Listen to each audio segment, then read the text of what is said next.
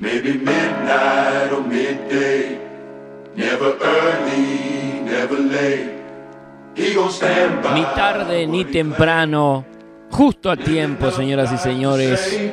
Un jueves más, una nueva oportunidad de poder compartir información, buenas noticias, sobre todo con nuestro amigo, hermano Ezequiel de León, de Estudio de León y Asociados. Bienvenido, hermano, ¿cómo anda? Hola hermano, ¿qué tal? Un saludo para vos Diego, para toda la audiencia y bueno, acá tomando unos mates, Muy bien, yo no llegué a hacérmelo el mate, no llegué. ha- haciendo honor a nuestra columna, que ya es, es un hito de los jueves. Es ¿eh? así, es un clásico de los jueves. Vos ya estás esperando ahí en tu casa que llegue Ezequiel de León que diga, a ver qué buena noticia trae, porque siempre son buenas, ¿eh? Exactamente, Sí. es así. Y bueno, e- e- es el, el espíritu del Evangelio, la buena nueva, ¿no? Claro que sí. Que, Para eh, lo malo ya tenés todos los otros canales, las otras radios, la televisión. Eh, acá solamente buenas noticias. Contame qué novedades tenemos, a ver. Mira, vamos a, a hablar un poquito de, de dos cuestiones laborales que a mí me, me resultan importantes eh, y más que y más en este momento de pandemia. Sí, Eh, bueno, como todos sabemos, hay mucho mu- muchos decretos, mucha confusión, alguna algún tipo de, de- de confusión laboral. Por las dudas, cualquier consulta que tenga, tanto el empleador como el trabajador se puede comunicar al 11 Sí, 66 06 40 86. Se lo digo lentamente para Raquel. Me ganaste de mano, hermano, te iba a decir. Yo Para- iba a decir, eh, a ver, ¿me dejas probar? A ver, A ver, a ver. Lento, a Sí, ver. sí. 11 66 06 40 86. Ahí está. Me salió medio fantasmagórico. sí, ¿no? bueno, Pero bien, bueno. bien, bien. 11 66 06 40 86. Ese es el WhatsApp en donde vos podés enviar tu consulta, que yo siempre recomiendo que sea por escrito, ¿eh? porque un audio uno puede olvidarse de lo que quiere preguntar o se va por las ramas, ¿no? que nos suele pasar mucho. Eh, así que mejor escribilo, lo lees, decís, a ver, esto es lo que le quiero decir, sí, y ahí le das enviar y vas a recibir tu primer consulta gratuita y después continuarán charlando. Ok, eh, algo para aclarar una cuestión. ¿Es preferible a, a ahí, a ese WhatsApp, no, Diego? Antes que al WhatsApp de, de la radio, por ahí se trastapela, no sí. llega. En realidad, acá pueden hacer todas las consultas que quieran para, para al 11 28 86 0301. Pueden hacer las consultas que quieran para, para Ezequiel. eh, pero lo mejor, si ya tenés una consulta directamente y sabés que le querés preguntar algo puntual, es mandársela a Ezequiel al 11 66 06 40 86. Muy bien, hermano. Bueno, vamos a, a- a hablar hoy de el despido, como siempre decimos, ese, ese momento tétrico, digamos, pero Sí. hay muchas veces que la extinción del contrato de trabajo se puede dar por varios motivos. A ver. Se puede dar o porque el despido directo, lo que se llama, que te agarren y te digan, mire, mire, usted ya no... Prescindimos No, de su servicio. Claro, Mm, eh, igual eh, siempre es bueno cuando pasa eso, eh, hago un paréntesis Sí. eh, y aclaro, es bueno consultar con tu abogado de confianza claro. porque se podría decir, bueno, eh, ma- eh, mandar un telegrama, ¿no es Mm. cierto?, aclarando la situación, porque el despido verbal te- tendría que ser una comunicación fehaciente, ¿no? Pero bueno, Claro. siempre es bueno consultarlo. Pero bueno, más allá de eso, hay una situación que el, de- el despido también se puede poner el trabajador en situación de despido.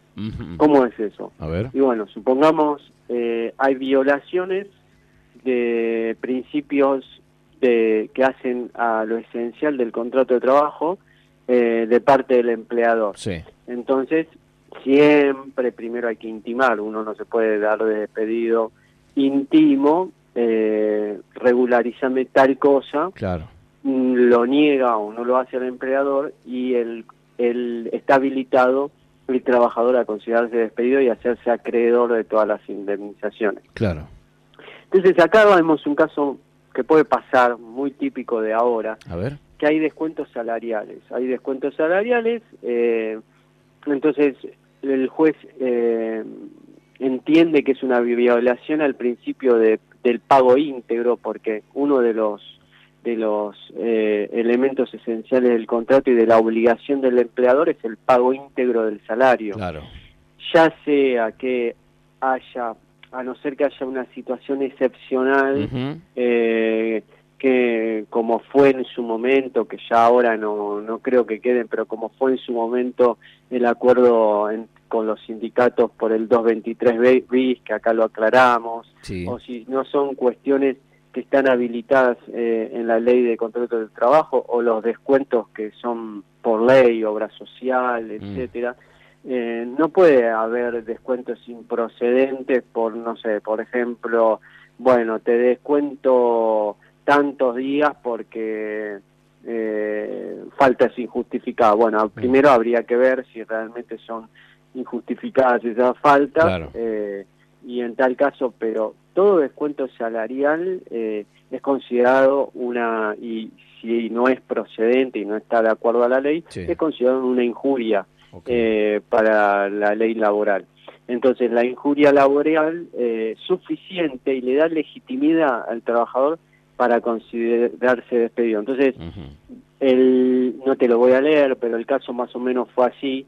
Eh, la conducta del empleador eh, le hizo descuentos que al trabajador en, en un mes, digamos, y resultó de suficiente injuria. Bueno, obviamente se lo intimó, se reclamó Sí.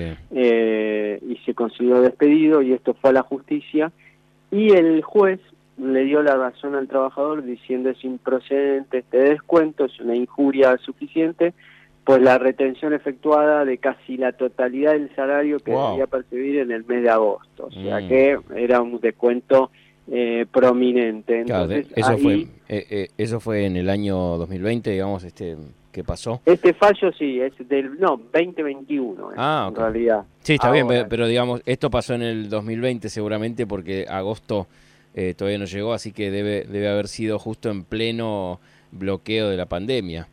Eh, haber Claro, bueno, digamos, eh, obviamente que para, para discernir bien eso habría que leer todo el fallo, Sí, sí. estamos leyendo un resumen, pero acordate que lo todo lo que es judicial tarda, Tarda, y años sí, y, menos, años, claro. tranquilamente puede ser agosto del 2015, Ah, ok, del ok. 2017. Ok, no, está bien, está bien. Esta es la sentencia que sale eh, de Cámara. No, yo, El- yo me porque me el- posicionaba, digo, ¿por qué le habrán descontado todo el sueldo? Ya a uno le causa intriga la historia. Pero está Claro, bien, no- vamos a leerla toda, ¿no? Pero Claro, digo, claro. si hubiese sido en el 2020, digo, me, me empecé a, a hilar cabos, digo, debe ser capaz que el tipo tuvo que cerrar por la pandemia, no sé. No, No, no, no, no, esto, esto es anterior. anterior. Digamos, no, no se encuentra incluida dentro de las excepciones previstas en el artículo 132. Claro, O sea, muchas veces eh, hay unas excepciones en el 132 que pueden ser por adelantos, Sí. etcétera. Bueno, los descuentos de ley, eh, pero muchas veces se hacen descuentos que no son eh, procedentes. Claro, claro. Por, por ejemplo, eh, creo que en este caso iba por ahí el tema de la de las faltas injustificadas, como yo te decía, claro. que siempre cuando esto es bueno aclarar, digamos, cuando hay, digamos, algún tipo de falta, Mm. la obligación del trabajador es avisar. Claro. Si avisa, no es injustificada. Entonces, al no ser injustificada, hay que mandar un telegrama, si le hacen firmar eh, o si le descuentan por Sí, falta, Sí, habría que mandar un telegrama reclamando. Por eso, cualquier situación análoga, parecida, Sí. los invito a comunicarse. Obviamente, esto es casuístico. Y, y bueno, y yo me comprometo, digamos, a, a leerme todo el fallo para la próxima y decirte por qué fueron los descuentos. Ok. No lo vamos a hacer ahora. No, no. No, pero, está Pero- bueno eso, está bueno eh, aclararle a la gente que deben eh, justificar, digamos, enviar un aviso al, al trabajo cuando tienen que faltar por algo, ¿no? Si se sienten mal por ahí en este tiempo en donde cuando uno tiene algún poquito de, de- de dolor de garganta o se siente un poco mal y va a faltar al trabajo porque dice, no, tengo que cuidar a mis compañeros, es bueno siempre avisar, no faltar porque sí y después justificarse y no, pero yo falté porque me sentía mal. Y bueno, pero tenés que mandar la justificación, tenés que decir, aunque sea a tu eh, jefe más directo, avisarle, decirle, mira, voy a faltar porque me pasa esto, ¿qué te parece? Listo, anda una guardia y trae una, no sé, lo que le digan, pero lo importante es que vos avises, ¿sí? Porque después si no, no podés reclamar. Claro, igualmente en esto hay una confusión que está bueno aclarar. La, la doctrina, lo que dice la obligación, tuve un caso parecido hace, hace poco que tuve tuvimos que, que, impugnar, digamos, una, una, una cierta de suspensiones mm. eh, por este tema. La obligación del trabajador es, lo que dice la doctrina es... Avisar. Eh, avisar. Claro. Avisar, o sea, yo eh, aviso que estoy enfermo, o sea, avisar antes, no, no, no, a no ser que sea de fuerza mayor, por ejemplo, un accidente que haya quedado internado y no se pueda. O también puede, puede, pasar que un día te despiertes y ya veas que tenés fiebre, o sea, o te sientas muy mal, que puede pasar. Pero tiene que avisar. Tienes que avisar, obviamente. Avisar, avisar. Esa es la carga del, del... Entonces, después, la facultad del empleador es, es de, bueno, vos me avisaste, yo quiero corroborar lo que claro. vos estás diciendo. Entonces te mando médico laboral. Bien. No es carga del trabajador, sí, obviamente hay una cuestión de como uso y costumbre. Bueno, como no se no se suele mandar médico laboral por cualquier cuestión, eh, también está habilitado y, es legal, digamos, presentar un certificado médico de tu médico de cabecera o de tu médico de tu obra social, diciendo, bueno, eh, tenía gripe o tenía dolor abdominal, no sé, o lo que fuere. Entonces, eh, eso presento el certificado y eh, la falta está justificada. pero aún si no presentara el certificado, pero avisé, tampoco es injustificada la, la falta. Entonces, hay que verlo caso por caso, minuciosamente, eh, porque esto es muy importante a la hora de después, eh, si es procedente o no, los descuentos en el, en el, recibo de sueldo y los descuentos de, de los días de faltado, ¿no es cierto? Así que bueno, esto es importante eh, y es interesante también que en este momento lo tengamos todos en cuenta. Sin duda. ¿no es cierto? Sí. Eh, porque bueno, no es legal que se, se le realicen descuentos en el salario al trabajador de ninguna índole, exceptuando los que son de ley, obra social, eh, lo que fuere, ¿no? Bien. ese es uno de los de los, casos que yo quería, de los puntos que queríamos hablar acá. Y otro es de la, ¿vos escuchaste hablar de la responsabilidad solidaria? Responsabilidad solidaria, me parece haberlo leído en algún lado, sí.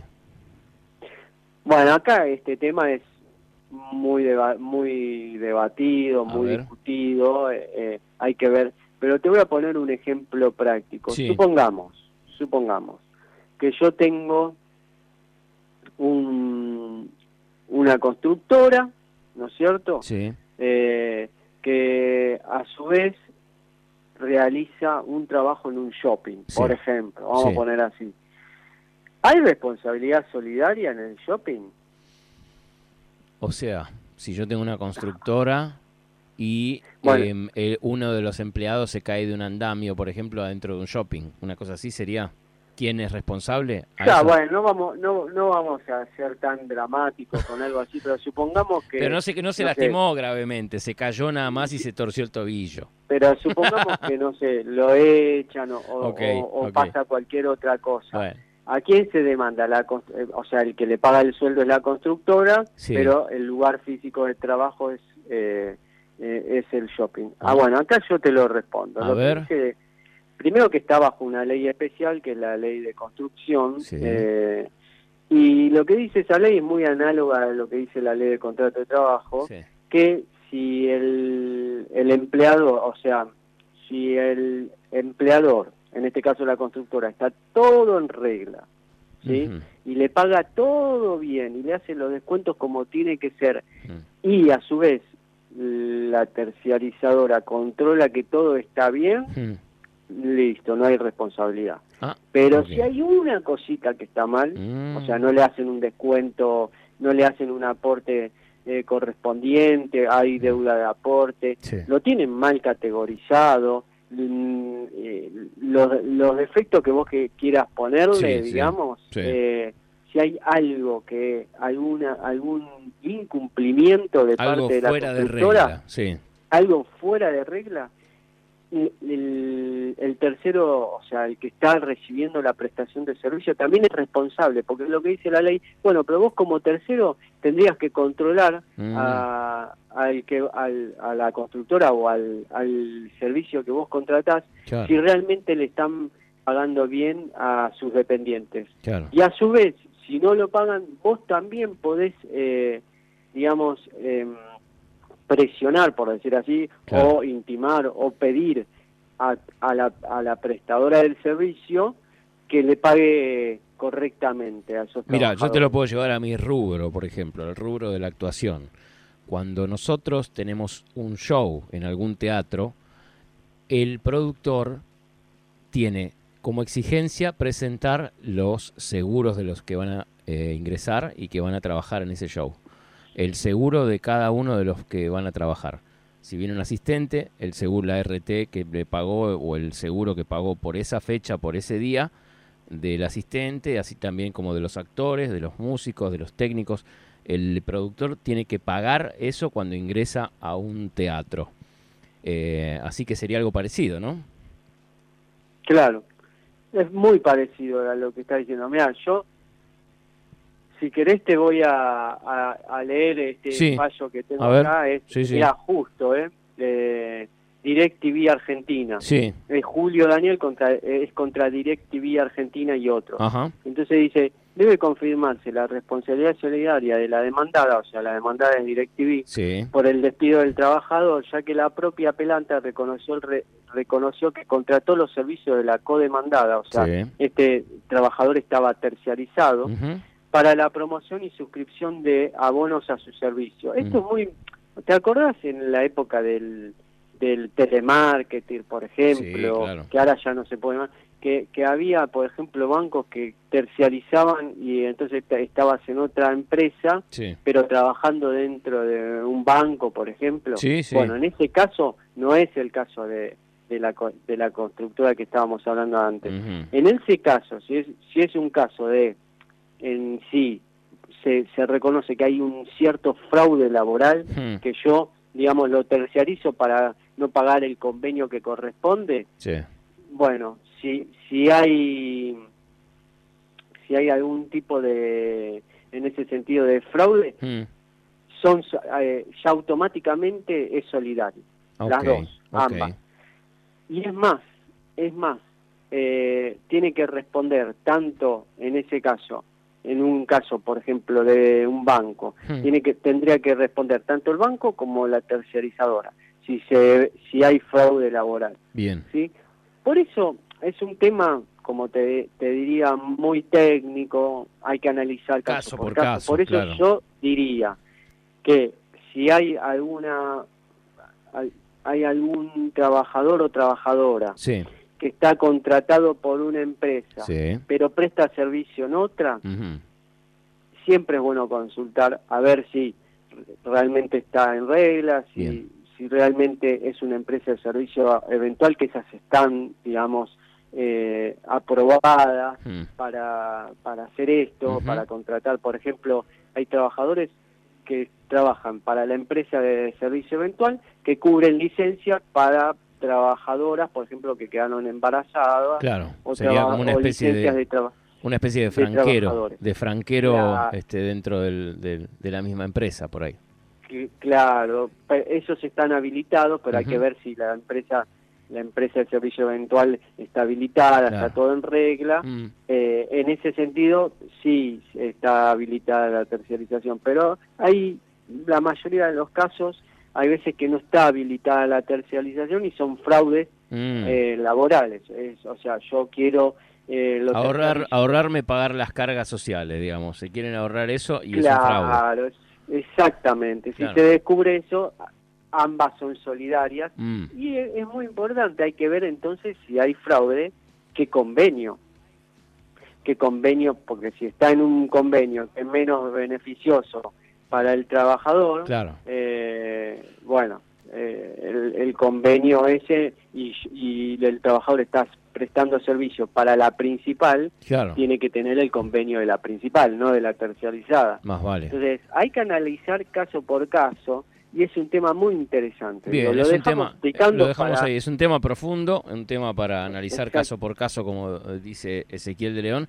Y si querés comunicarte al 11 66 06 40 86, podés dejarle tu consulta. Quizás te sonó la campana en algún momento de algo que dijo él. Eh, bueno, es momento de consultar. Entonces, envíale tu consulta escrita y él te va a responder a la brevedad. Hermano, gracias por, por las buenas noticias, gracias por estar un jueves más con nosotros y nos reencontramos el jueves que viene, si Dios quiere. Es así, los invito a hacer todas la- las consultas que quieran, eh, incluso también mandar consultas a, a tu programa, Diego, Sí, también. para hacer el consultorio jurídico y sacamos, hacer, por ejemplo, un programa respondiendo todas Solamente preguntas de los trabajos. Exactamente. Ok, al Exactamente. 11 28 86 0301, entonces pueden enviar sus consultas para el jueves que viene. 11 28 86 0301, cualquier consulta que tengan. Si no quieren gastar esa primera consulta gratuita que tienen con Ezequiel, me preguntan a mí, yo le pregunto a él y ahí tienen la, la duda este, resuelta. Si Dios quiere nos reencontramos el jueves que viene, hermano. Ah, recordarles la página para que puedan escuchar las charlas que ya tuvimos. Sí, es eh, www.estudioezequieldeleón.com. Ahí tenés todo, tenés el mail, tenés el teléfono, te- tenés a Estefanía que te responde al instante, pero también tenés todas las charlas que tuvimos hasta ahora eh, eh, a lo último. A la página bajás, bajás, bajás, bajás, haces scroll down y te vas a, ver, eh, vas a encontrar con todos los audios de las charlas previas. Muy bien. Bueno, Diego, te mando un saludo y un saludo a toda la audiencia. I see your pain out in so alone, feel so afraid. I heard you pray.